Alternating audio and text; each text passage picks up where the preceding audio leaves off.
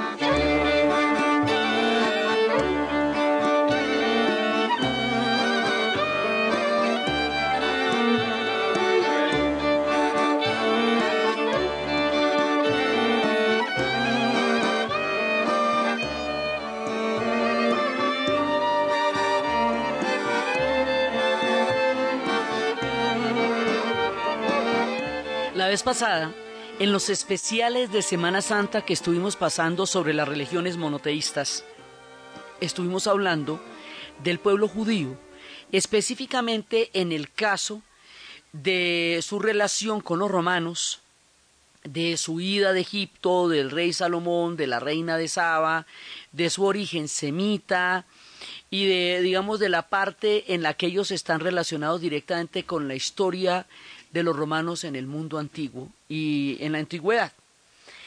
Pero después de la expulsión del templo de Jerusalén, va a empezar lo que se conoce como la diáspora judía.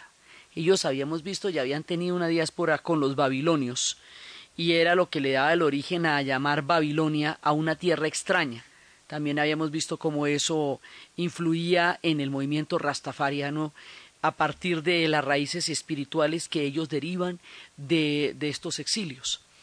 Pero después de la diáspora romana, después de que lo saquen en el año 70, primero con Adriano y luego ya después de lo de Masada, a partir de ese momento ellos van a quedar en una diáspora que va a durar dos mil años. Y en esa diáspora se van a ir unos para un lugar que se llama el este del Rin, al que llamaban Ashken. Los que se van al este del Rin, llamados Ashken, se van a llamar Ashkenazis. Y otros se van para un lugar que se llamaba Sefarat, que era como le decían a España. Los que se van para Sefarat se van a llamar los judíos sefarditas, porque van a Sefarat. Y los que van a Ashken se van a llamar los judíos ashkenazis racialmente son distintos. Los sefarditas son aceitunos, los askenazis son pelirrojos. Siempre decíamos que eran como de la línea de Woody Allen, esos son los judíos askenazis. Hay otra variante de judíos en Rusia, que fue una conversión del pueblo cázaro hacia el siglo IX, cuando tenían, estaban entre la presión del Islam y la presión del, cristianismo ortodoxo y mandaron traer de Córdoba en aquella época un rabino que los convirtiera. Eso es otra vertiente que tiene que ver mucho con la historia de los judíos en Rusia. Pero a nosotros nos interesan los askenazis porque son fundamentales para explicar la historia de Europa del Este y particularmente la historia de Polonia. La historia de Polonia está profundamente entrelazada con la historia de la presencia del pueblo judío en ese país. Ellos dicen en un libro que se llamaba El sastre, el, el sastre judío, que es una verdadera lástima y es una tragedia que solo se tenga la referencia de los judíos en Polonia a partir del gueto de Varsovia, del holocausto, de los campos de concentración y de exterminio, de Auschwitz, de Birkenau, cuando ellos llevaban siete siglos en Polonia. Y se solamente registran el momento en que fuimos expulsados y exterminados a través del holocausto, pero no todo lo que fuimos, hicimos y contribuimos a la formación del pueblo polaco. Y resulta que si ellos hicieron una contribución importantísima, digamos una, una parte fundamental de la esencia de la cultura judía, donde se puede entender como el bagaje que ellos aportan a, la, a Occidente, está en Europa del Este. Allá hay como una densidad cultural e histórica de toda la huella del paso de las comunidades judías por la historia de estos pueblos que hace que no podamos nunca hablar de la historia de esta región sin contar la historia del aporte de los judíos a la cultura de ellos. Igual tampoco podemos desconocer en toda la identidad y en toda la dimensión el aporte de los gitanos. Judíos y gitanos son parte de nuestra historia, tanto como los polacos o como los húngaros, porque están entremezclados en las identidades culturales que van a manejar en su paso y en su interacción a lo largo de los siglos. Entonces resulta que los judíos van llegando a Polonia eh, hacia el año 1025 y van estando allá, están llegando en el siglo IX y más o menos nuestra, digamos, nuestra historia en términos de una influencia cultural muy importante va a llegar hasta el siglo XVI, en que van a ser una parte fundamental del renacimiento polaco. Y después a ellos les va a pasar lo mismo que a Polonia. Cuando disuelven Polonia, estas comunidades quedan completamente desamparadas. A ellos también se les acaba esa preciosa Polonia que se le acabó a los polacos porque en esa preciosa Polonia ellos tenían un espacio que no tenían en ninguna otra parte de Europa del Este. Fue el lugar donde mayores posibilidades tuvieron. Entonces, ellos van a llegar allá. Llegan procedentes de toda la gran diáspora, porque es que esto es, se reparten por el mundo entero. ¿Qué pasa? En el momento en que los judíos son expulsados del templo y cuando tengan que atravesar los mares y las tierras para esparcirse por el planeta entero, no van a tener territorio. Como no tienen territorio, la tierra la van a llevar en el alma. Entonces, no van a pertenecer a ninguna tierra, porque la tierra la única que tienen es una tierra prometida de donde fueron expulsados. Luego, ninguna tierra es de ellos, ellos no se dedicarán a la tierra, porque la tierra la tienen en el alma van a tener una, unas condiciones de diáspora. Las condiciones de diáspora dicen que ellos deben tener una parte de la doctrina que es invariable, que se mantiene fiel a sí misma para siempre, y otra parte de la doctrina que es eh, variable y que se adapta a los cambios de los tiempos y los lugares. La jalaca y la gada en conjunto, o sea, las partes orales eh, fijas y las partes móviles de la doctrina juntas van a, conformar el Talmud que es, digamos, una manera de llevar eh, la patria en el corazón. Ellos van a llevar la patria en el corazón a través de tres elementos. La religión, la identidad y la supervivencia. Se van a considerar una nación, una nación judía donde quiera que estén la supervivencia va a ser lo suyo porque es que ellos vienen expulsados de, su territorio en unas condiciones sumamente dramáticas, que fue la destrucción del templo y esta, este suicidio colectivo en Masada. Entonces, a donde quiera que lleguen, esas condiciones los van a acompañar. Ellos van a llegar a una Europa medieval. En la Europa medieval van a tener muchísimas dificultades, porque ellos no creen que Jesús sea el Mesías eso ya los pone en un plano diferente a un mundo completamente cristiano. Pero además de eso, como a Jesús lo entrega el Sanedrín ante las autoridades romanas, entonces los acusan como partícipes de la muerte de Cristo, lo que va a dar origen al antisemitismo desde la llegada de ellos al mundo europeo. Tampoco los van a dejar formar parte de, de ninguna de las estructuras de la Europa medieval. Aquí va a haber una serie, digamos, de diferencias muy grandes entre las comunidades judías y el mundo europeo. Una, en el mundo medieval todo el mundo pertenecía a la tierra. O era siervo o era señor. Ellos no tenían tierra ni pertenecían a la tierra, ni eran siervos de nadie, ni eran amos de nadie. Eso ya los hacía indefinibles en una estructura en la cual no se podía concebir otra forma de vivir. Igualmente a los gitanos también les va a pasar lo mismo porque los gitanos pues son nómadas. Eso sí que peor todavía porque no solo no tienen tierra, sino que no son nómadas. Básicamente son nómadas. No se van a sentar en ninguna parte. Bueno, por un lado. Por otro lado, en la Edad Media la tierra en Europa es lo que vale, no la moneda. Entonces, como la ética cristiana no considera la usura eh, como una actividad que los cristianos pudieran practicar porque la consideraba eh, un pecado, los judíos practicaban la usura. Como era la, tierra y no la moneda la que valía, entonces mm, era una actividad que ellos hacían de préstamos. Más adelante, cuando la tierra deja de valer y la moneda se convierta en, eh, en toda la expresión del dinero, ellos serán los banqueros, sobre todo en Alemania, un factor de exclusión histórica más adelante los va a convertir en los dueños del sistema financiero cuando el capitalismo entre a ser el orden mundial imperante en la Europa. Entonces, ellos ahora otro problema que van a tener también muy complicado, ellos tienen unas condiciones de higiene y de aseo sumamente estrictas y saludables porque toda la vida cotidiana está codificada en sus libros sagrados en el Levítico y en, sus textos sagrados está todo, que se tienen que lavar las manos, que tienen, cómo tienen que practicar todo, cambiar las sábanas, el rito. Para ellos es una parte fundamental de la religión. Entonces, la observancia literal y permanente de los ritos los une como nación en el imaginario colectivo. Y esta, esta pulcritud, este aseo fundamental, no era como los demás europeos vivían. Los europeos dormían en un establo con el marrano, con la gansa, con el tío, con la vaca, con el perro y con el burro. Motivo por el cual cuando se llegaba una peste o una epidemia se esparcía como pólvora por todas partes.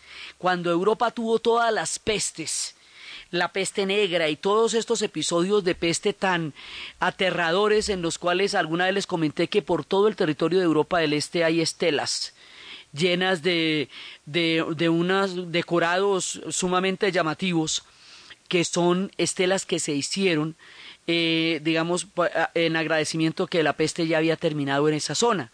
O sea, formas de testimonios de los habitantes del paso de la peste. Los judíos eran muchísimo menos vulnerables a las enfermedades y a la peste en particular por sus extremas condiciones higiénicas en una época en que no existía el concepto de higiene. Por lo tanto, los culpaban de la peste porque a ellos no les daba o les daba mucho menos de lo que le daba al resto de los pueblos europeos. Hay una novela que se llama Narciso y mundo de Hermann Hesse.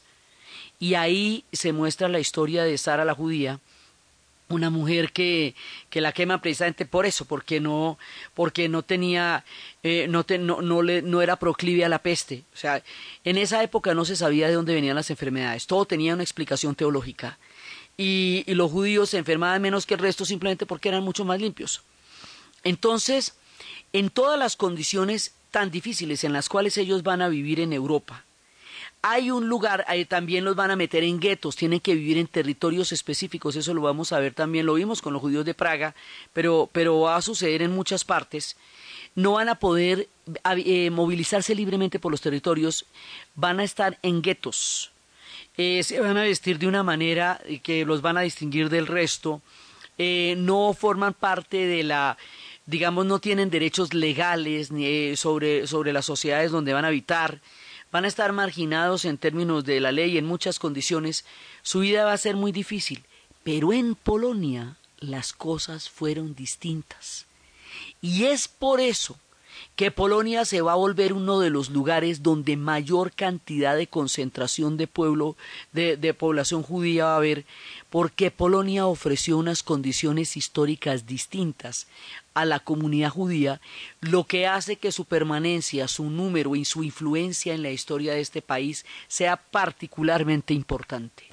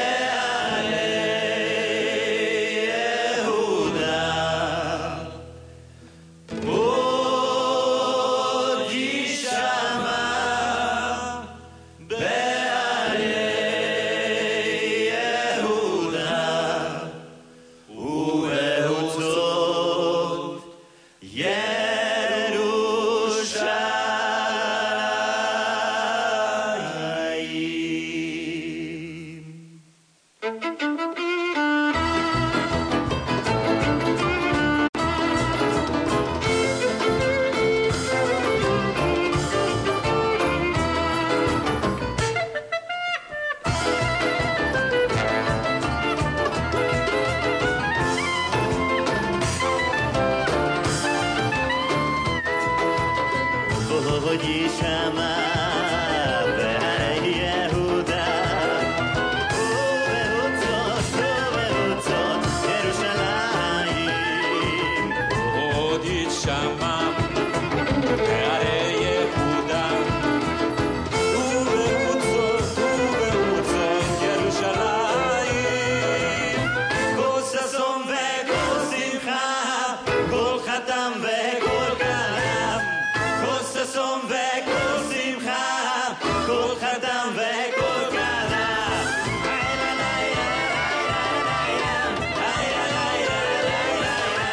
En Polonia la cosa va a ser diferente. En Polonia ellos van a tener privilegios, concesiones, inclusive inclusive llegaron a tener una especie de parlamento, un consejo de los cuatro territorios, una autonomía de gobierno que era completamente eh, novedosa en la diáspora porque en ninguna otra parte se les permitió todo eso. Ellos se concentraron en aldeas y en las ciudades y empezaron a, a ser los que hicieron florecer el comercio. El comercio y la prosperidad económica de Polonia estaba en manos de la comunidad judía porque Polonia era particularmente inmóvil en su estructura respecto de los siervos y de los señores, como lo hemos visto en los otros capítulos. Entonces, los que sí tenían una movilidad económica y social eran los judíos. Entonces, ellos van a llegar allá en números tan grandes como sefardíes llegaron a Turquía porque los turcos otomanos también deban a permitir un espacio de existencia importante a los judíos durante los años del Imperio Otomano, pero allá, allá llegan los sefarditas, acá llegan los askenazis y van a llegar tantos que van a imponer la lengua y la cultura religiosa a los judíos que estaban allá. Van a tener un papel súper importante en la economía y van a ser los prósperos y van a llegar a una riqueza cultural muy grande, van a cooperar con los gobernantes, van a, estar en las cuatro tierras que eran la Gran Polonia, la pequeña Polonia, la Podolia y la Bolinia. Lituania tenía también su propia comunidad.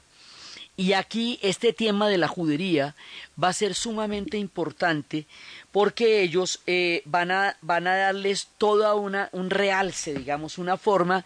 Ellos llegan con un bagaje muy importante allá y le, eh, le dan a dar muchísima, eh, digamos, muchísima florecimiento a la sociedad polaca con toda la cultura que llevan, con la música, con el conocimiento del mundo de los negocios y del mundo del comercio, porque ellos de todas maneras tienen una cultura universal y van a llegar allá con su conocimiento de nación, de religión y de supervivencia. En muchos lugares lo intentaron a través de un perfil muy bajo, eh, sin llamar la atención, y cuando se hacían prósperos siempre empezaban a tener problemas, o sea, cuando ya empezaba a verse su, su lado, su capacidad para generar riqueza y prosperidad, entonces empezaban a perseguirlos. Pero en Polonia la prosperidad y la riqueza fue aprovechada por los polacos también. Allá no estaban guetizados, allá podían vivir por el territorio tranquilamente, sin ningún problema, cosa que no pasaba, por ejemplo, en Praga, donde estaban en un gueto. Cuando nosotros oímos hablar del gueto de Varsovia, esto ya es en el siglo XX durante el nazismo pero en la época, digamos, los polacos eh, van a vivir con los judíos durante siete siglos, siete siglos van a vivir ellos allá, en estado de, digamos, de, de, convivencia y coexistencia. No se van a mezclar. Ese es otro de los factores también que a los judíos eh, los, hace víctimas de discriminación. Ellos no se pueden mezclar. Ellos no se pueden casar con personas de otras religiones. Primero porque la religión la transmite la madre y segundo porque cuando se mezclaron en las doce tribus después de la diáspora de Babilonia, no pudieron regresar sino solamente dos, que era la de Judea y de la Israel.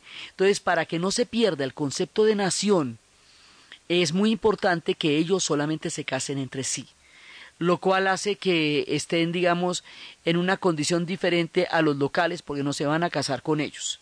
Los polacos tampoco se mezclaron con los judíos, los polacos siguieron siendo los polacos, los judíos siguieron siendo los judíos, pero coexistieron y se intercambiaron cultura, comercio, coexistencia durante siglos. Entonces, en toda la zona de Europa del Este, es donde se ven las sinagogas, donde se ven toda la, la, presencia judía tan poderosa y tan importante. Pero en Polonia también vamos a ver que en Hungría tienen lo suyo. En Hungría van a ser eh, sumamente importantes hacia el siglo XIX. Pero en esta época toda su importancia está en Polonia, que es donde están llegando en grandes cantidades. Entonces lo que es en el siglo X, XI, XII, XIII, en las épocas en que Polonia empieza a florecer, en los tiempos de la Universidad de Cracovia, todo ese, digamos, ese mundo del espectro cultural polaco, ellos van a tener eh, también una época muy buena. Su historia está legada a la historia de Polonia. Cuando a Polonia le iba bien, a ellos les iba bien. Cuando a Polonia le iba mal, a ellos les iba mal. Cuando a Polonia le toque la Segunda Guerra Mundial, con toda la fuerza, la agresividad, la tragedia, la calamidad y el horror con que le tocó, pues a ellos les va a tocar la peor parte. ¿Sí? O sea, su suerte está también eh, eh, profundamente ligada con la suerte de los polacos. Por eso es que cuando los polacos sean repartidos, también las cosas van a ser muy difíciles para los judíos, porque esta protección de la mítica Polonia se pierde cuando se pierde Polonia misma. Entonces, es una historia que está profundamente entretejida la una con la otra. Entonces ellos empiezan allá a desarrollar todo este bagaje cultural, todo este bagaje histórico, y les va bien mientras a Polonia le vaya bien. Cuando a Polonia le va mal, les va mal. Entonces cuando llegó el diluvio sueco, esto tan terrible que llegaban los suecos y los asolaban, hicieron esa matazón tan impresionante que habíamos hablado recién terminada la guerra de los 30 años, pues esa matazón la van a hacer contra los judíos también de una manera visceral y terrible. Los judíos sufrirían ataques en la diáspora que se llaman pogroms ataques específicos contra los judíos. Van a tener un ataque durante el, lo que va a ser el, este diluvio sueco, que fue contra toda Polonia y con ellos ensañó y también van a tener otro durísimo, que es en una rebelión de los cosacos. Y los cosacos también van a, pegarle una matada a los judíos tan grande que ellos recuerdan a los cosacos en la lista de cuando han sido gravemente agredidos, como en el caso de las cruzadas, en el caso de, de los cosacos, en el caso de la, de la expulsión de España, después, bueno, después vamos a ver por qué es que a ellos se les va a complicar tanto la vida en la época de los Augsburgo, porque los Augsburgos son los de la contrarreforma. Pero en la época de los cosacos también a ellos les fue muy mal. Entonces, cuando Polonia se ve invadida por otros países y otros pueblos llegan y la, y la matonean, pues a los judíos también los matonean y les toca con mayor intensidad porque se suma la, digamos, el, la tragedia que siempre le pasa a Polonia de geografía con el antisemitismo, que es un sentimiento que eh, sobre todo fue muy, muy arraigado durante todo el medioevo en, en, en toda la Europa. Entonces, esta, digamos, este entramado entre judíos y polacos nos va contando desde la música, desde el arte y desde la cultura y desde la prosperidad, esta, esta simbiosis histórica entre estos dos pueblos.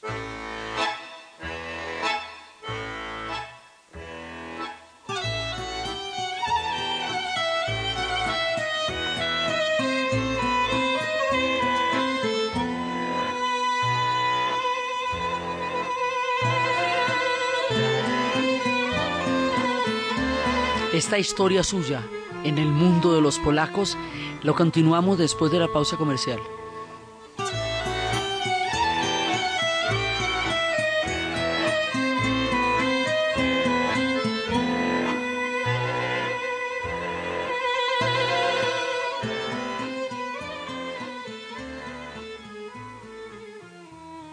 Esta es la hora en Caracol Radio.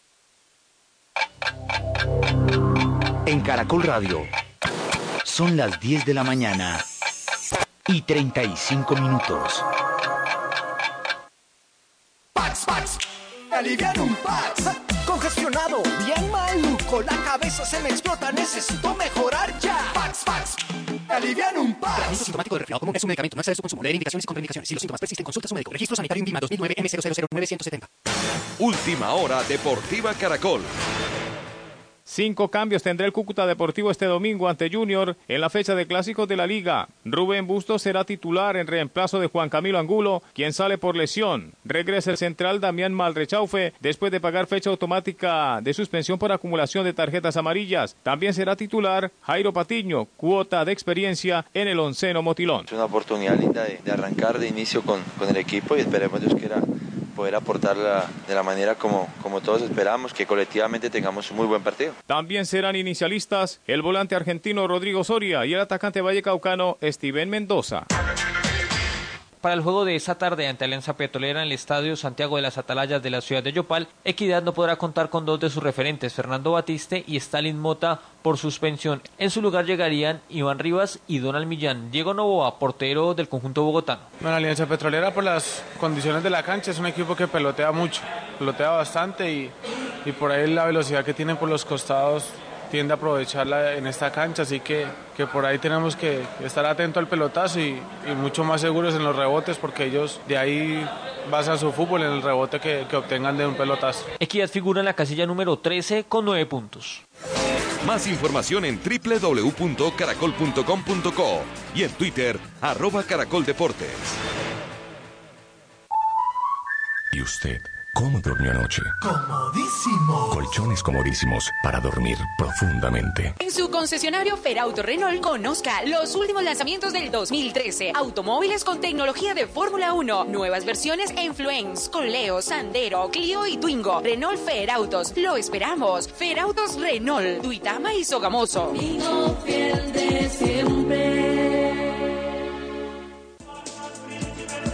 En Ferauto Renault nos adelantamos a la Semana Santa. Venga y estrene su nuevo Renault y un vestido a su medida. Tenemos más de 10 obsequios millonarios para llevar con su Renault. En Semana Santa le conviene ir a nuestras salas de ventas. Venga y escoja la versión de su gusto. Concesionario Ferauto Renault, Duitama, Sogamoso y Yopal.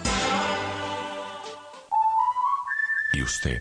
¿Cómo durmió anoche? Comodísimo. Colchones comodísimos para dormir profundamente. En Surenvíos entendemos que lo que caracteriza a un buen colombiano es su espíritu emprendedor, solidaridad y esfuerzo, y sobre todo el buen trato y la amabilidad. Por eso en Surenvíos nos sentimos orgullosos de ser colombianos y de servir, transportando sus mercancías, sobres y encomiendas. Contáctenos en www.surenvíos.com.co o en la línea gratuita nacional 018 180 777. Surenvíos llegamos primero.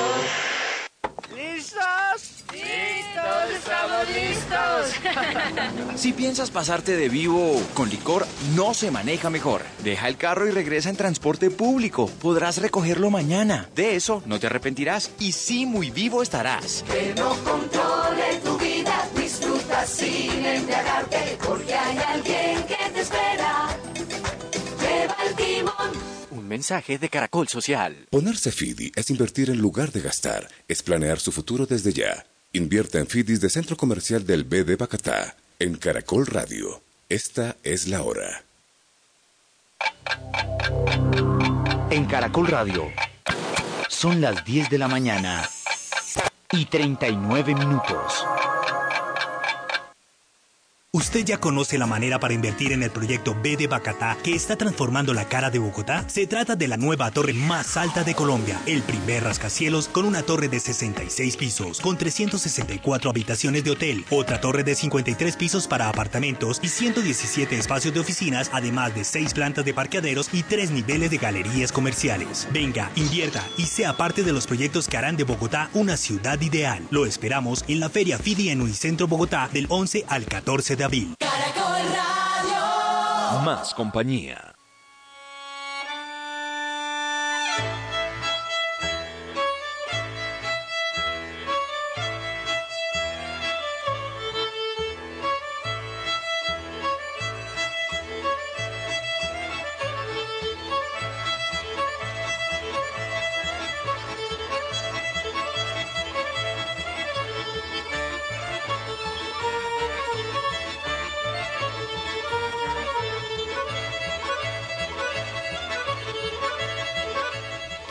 Los judíos van a estar en esta historia y van a contar la época de la masacre con los cosacos como uno de los momentos en que a ellos los han masacrado de manera generalizada, porque fueron más de 100.000 los que mataron los cosacos y arrasaron aldeas enteras. Sin embargo, ellos siempre vuelven.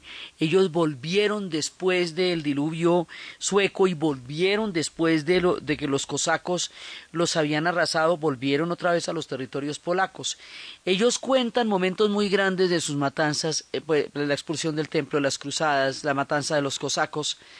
Y ahora van a tener un problema muy grave, y es que cuando eh, ellos van a ser expulsados de España de una manera aterradora, la expulsión de los judíos de España va a ser, España se va a conformar como Estado nacional en la medida en que va a expulsar a los judíos y a los moros, a los árabes. Y con ellos, bueno, una gran cantidad de conocimiento de agricultura y toda la cantidad de técnicas que ellos conocían. Los que queden en España, después, se van a tener que convertir, van a tener que cambiar sus nombres. Y tenían como tres días para convertirse o si no iban a ser asesinados o tenían que irse. Y después los van a perseguir de una manera terrible porque se considera que siguen practicando sus religiones secretos, se llama criptojudaísmo. Y por eso miraban a ver si cambiaban las sábanas los sábados en el sabbat o miraban a ver si consumían cerdo en las carnicerías porque ellos tienen una, prohibición explícita de comer cerdo, los judíos, los musulmanes también. Entonces los españoles empezaron a desarrollar la costumbre de poner los chorizos a la vista para explicar a través de este gesto que ellos sí consumen cerdo y por lo tanto no son judíos eh, ocultos o criptojudaístas. Esto a Rodolfo, por ejemplo, cuando estábamos en- en tiempos de Praga, a Rodolfo cuando su eh, cuando lo ponen a presenciar cuando Felipe lo va a poner a, presenciar un auto de fe que fue la quema de cuatro judíos eso le horrorizó el alma para siempre, para siempre, y lo, lo puso en una situación muy grave. Entonces también la Inquisición va a ser contra los judíos. Se van a considerar, digamos, como la principal herejía. Y el problema que van a tener los ashkenazis es que cuando los Augsburgo empiezan a mandar, los Augsburgos son súper católicos. Y el catolicismo es, digamos, una condición de mando de los Augsburgo. Fíjese que los polacos, siendo tan católicos como son, no tuvieron problema con los judíos en términos generales durante estos siete siglos. Pero para los Augsburgo, como ellos hacen la contrarreforma, y la contrarreforma también viene con la Inquisición y viene con toda esta persecución a toda forma de divergencia religiosa, porque es una, es una pelea contra la reforma protestante. Ahí también vienen a llevar del bulto, a caer en desgracia los judíos con la contrarreforma en todos los territorios Augsburgos, todos los territorios Austrias. Entonces son expulsados de España también y de todos los territorios austrias, y Austrias era, era todo el mundo. Acuérdese que en el imperio de Carlos V no se ocultaba el sol, porque era desde el Nuevo Mundo hasta Filipinas. Todo ese territorio, o sea, Bohemia también, nuestra Bohemia checa, todo ese territorio que está bajo control directo de los Habsburgo es un territorio donde va a haber persecución a los judíos permanentemente. Y los van a meter en guetos o los expulsan y el, con la condición de su supervivencia se va a más importantes y poderosos de la historia de los polacos se le llamaba el rey de los judíos y de los siervos porque sus leyes favorecieron particular y específicamente a las comunidades judías y a, la, y a la gente en servidumbre.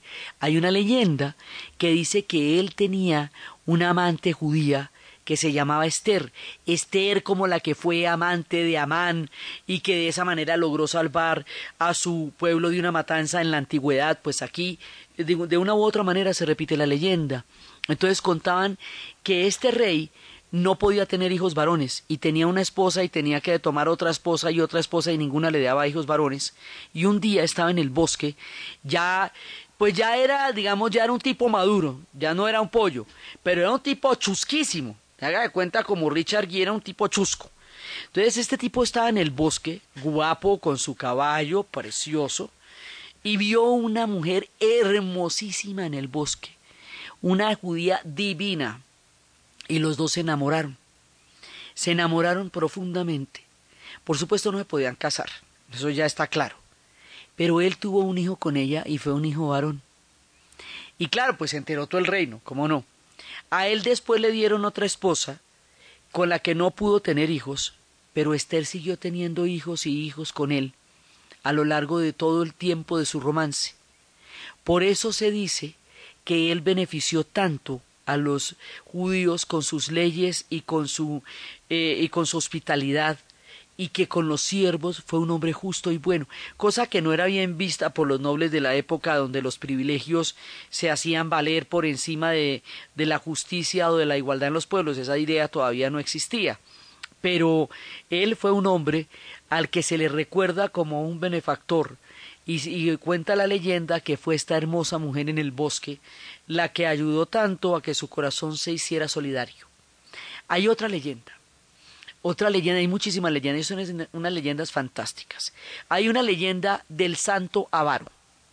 El santo Avaro se habla de un hombre que era completamente tacaño y ganaba, tenía muchísimo dinero, trabajaba y trabajaba y la prosperidad le llegaba a raudales. Entonces los rabinos le decían que por qué no ayudaba a los hermanos, que por qué no los ayudaba en el sabbat, que había gente con necesidades y que él contó esa riqueza pero nadie lo veía comprar nada, solo acumulaba. Entonces él decía que esa era su fortuna, que él había hecho con su propio trabajo, que era el fruto del sudor y de su esfuerzo, y que él no tenía por qué compartirla con nadie, y que no era problema suyo lo que los demás les pasara con su trabajo, o con su fortuna, o con su ausencia de ella. Y así dijo toda la vida. Cuando él murió, lo enterraron por allá en el último rincón del cementerio, porque la gente le tenía tristeza y bronca porque nunca había ayudado a nadie. Y resulta que el, rabino lo fue a ver y le dijo, hombre, ¿por qué no, ya que va a morir, deje su fortuna para la comunidad? ¿Usted qué va a hacer con eso? No se lo va a poder llevar. Pero él no parecía conmoverse ante las palabras del rabino. Y resulta que, después de que él murió, y lo enterraron por ah, en la esquina del cementerio, un día cuando llegó el sabbat, los judíos se dieron cuenta que no había nada, ni viandas, ni frutas, ni todo lo que acostumbraban a tener en sus puertas durante los sabbats y de pronto se enteraron que durante años este santo avaro había gastado toda su fortuna en darles y compartirles comida y, dádivas durante el sabbat que murió pobre porque toda su fortuna la entregó a su pueblo, que siempre los ayudó, pero nunca dijo una palabra, nunca le contó a nadie, nadie supo que todas esas dádivas y esas viandas venían de la fortuna de este hombre que aparentemente era un hombre avaro y miserable, y después de que todo el mundo se enteró lo mucho que había hecho por su pueblo, que había muerto pobre porque todo lo había entregado y que nunca había admitido el crédito de nada, todo el mundo se peleaba por reposar junto a su tumba en el cementerio y lo llamaron el Santo Avaro, porque tenía esa fama, pero en realidad había sido el más generoso de todos, con todos sus hermanos durante las épocas de las penurias, compartiendo con ellos su prosperidad.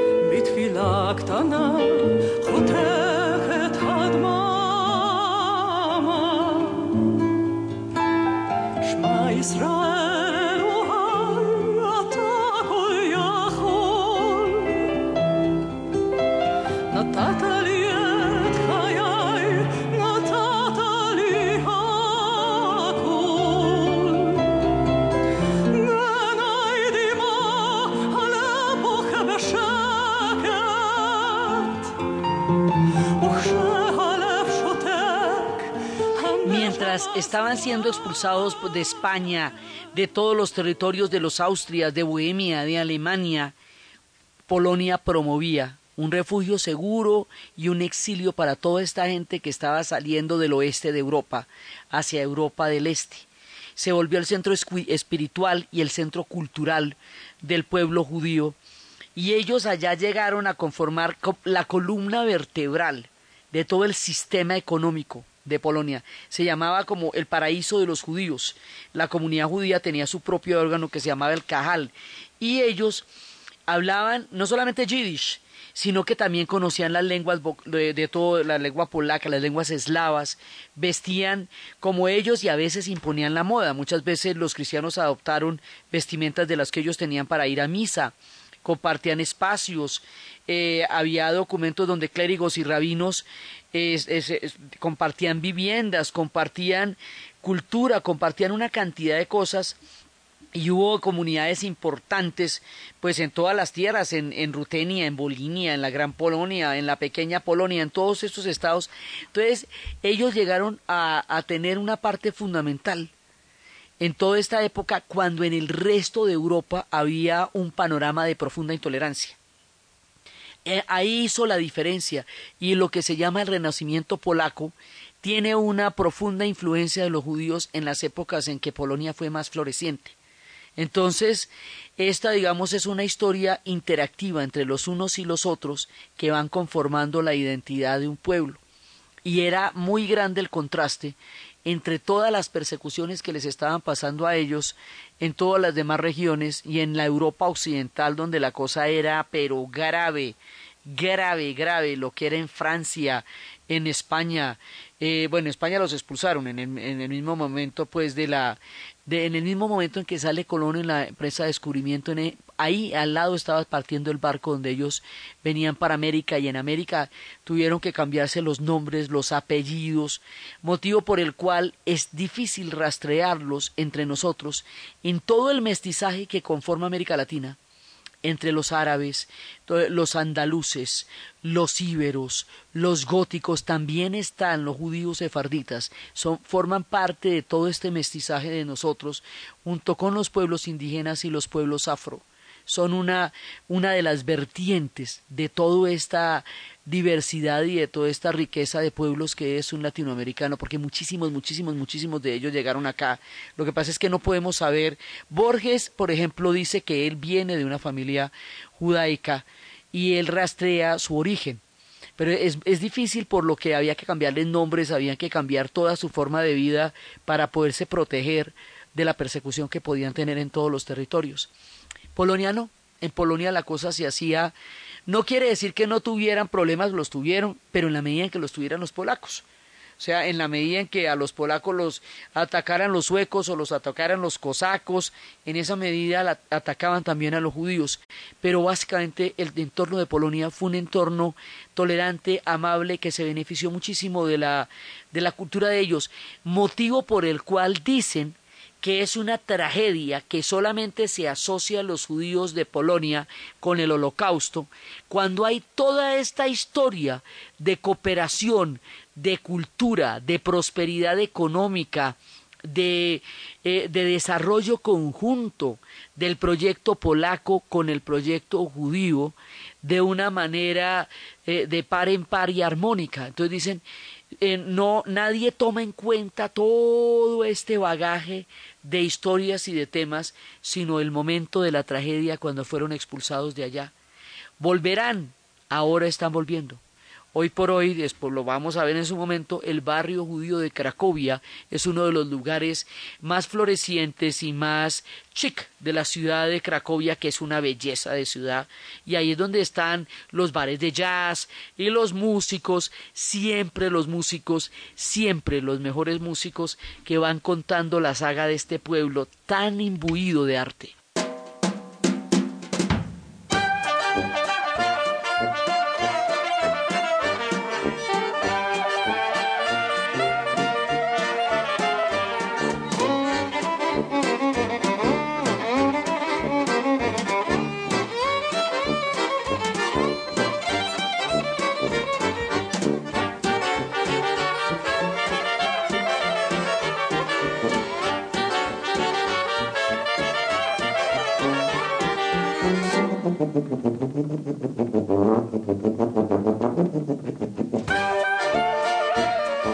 Así que esta comunidad es una parte fundamental de nuestra historia de Polonia.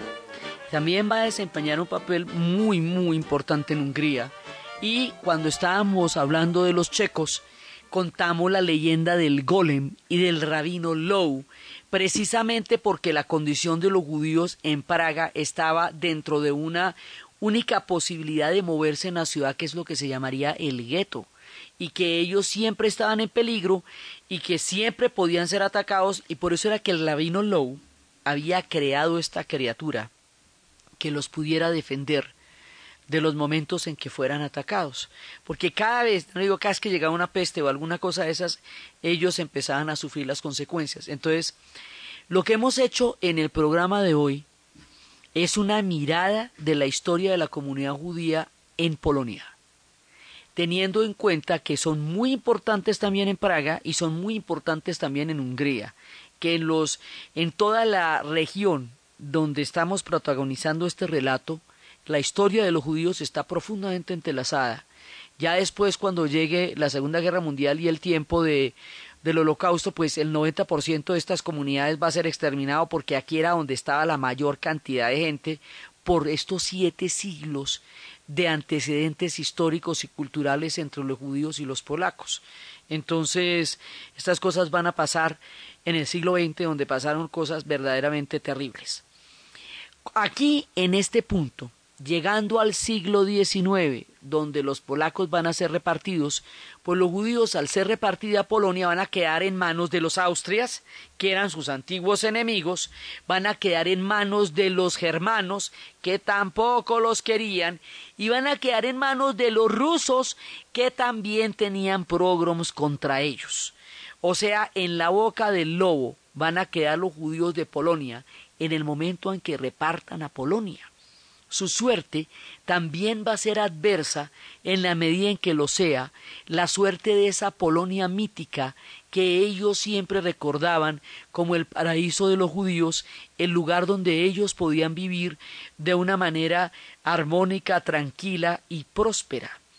Así que dejamos a los judíos en Polonia repartidos junto con Polonia, que ha sido disuelta como Estado nacional, después de toda esta cantidad de, invasiones en el momento en que Austria, Prusia y Rusia se vuelven poderes hegemónicos en la zona, Polonia se fragmenta, se la tragan, como habíamos visto antes de los especiales de monoteísmo de Semana Santa, la devoran, la reparten y al repartir a Polonia reparten el pueblo judío que nuevamente se tiene que desplazar y nuevamente enfrenta una cantidad de peligros al quedar en territorios que ahora forman parte de todos los enemigos que los han perseguido durante la época en que Polonia les daba refugio.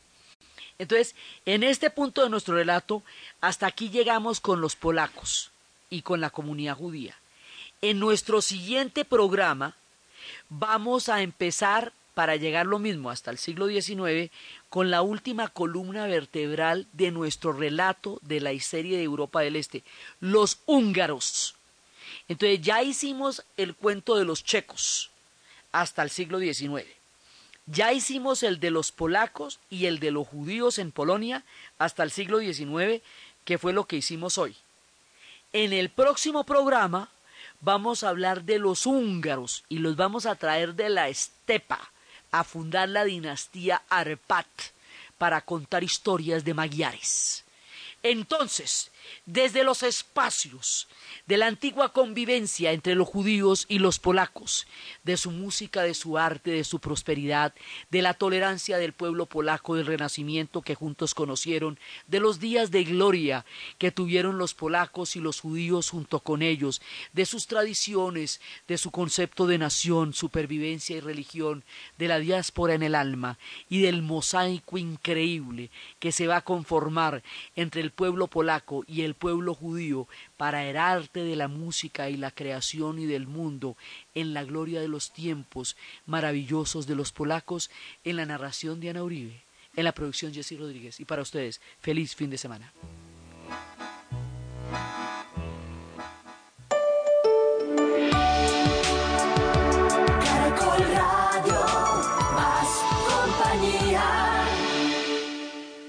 Porque los colombianos tenemos amigos como arroz. Flor Huila, el arroz de los colombianos. En Caracol Radio, esta es la hora.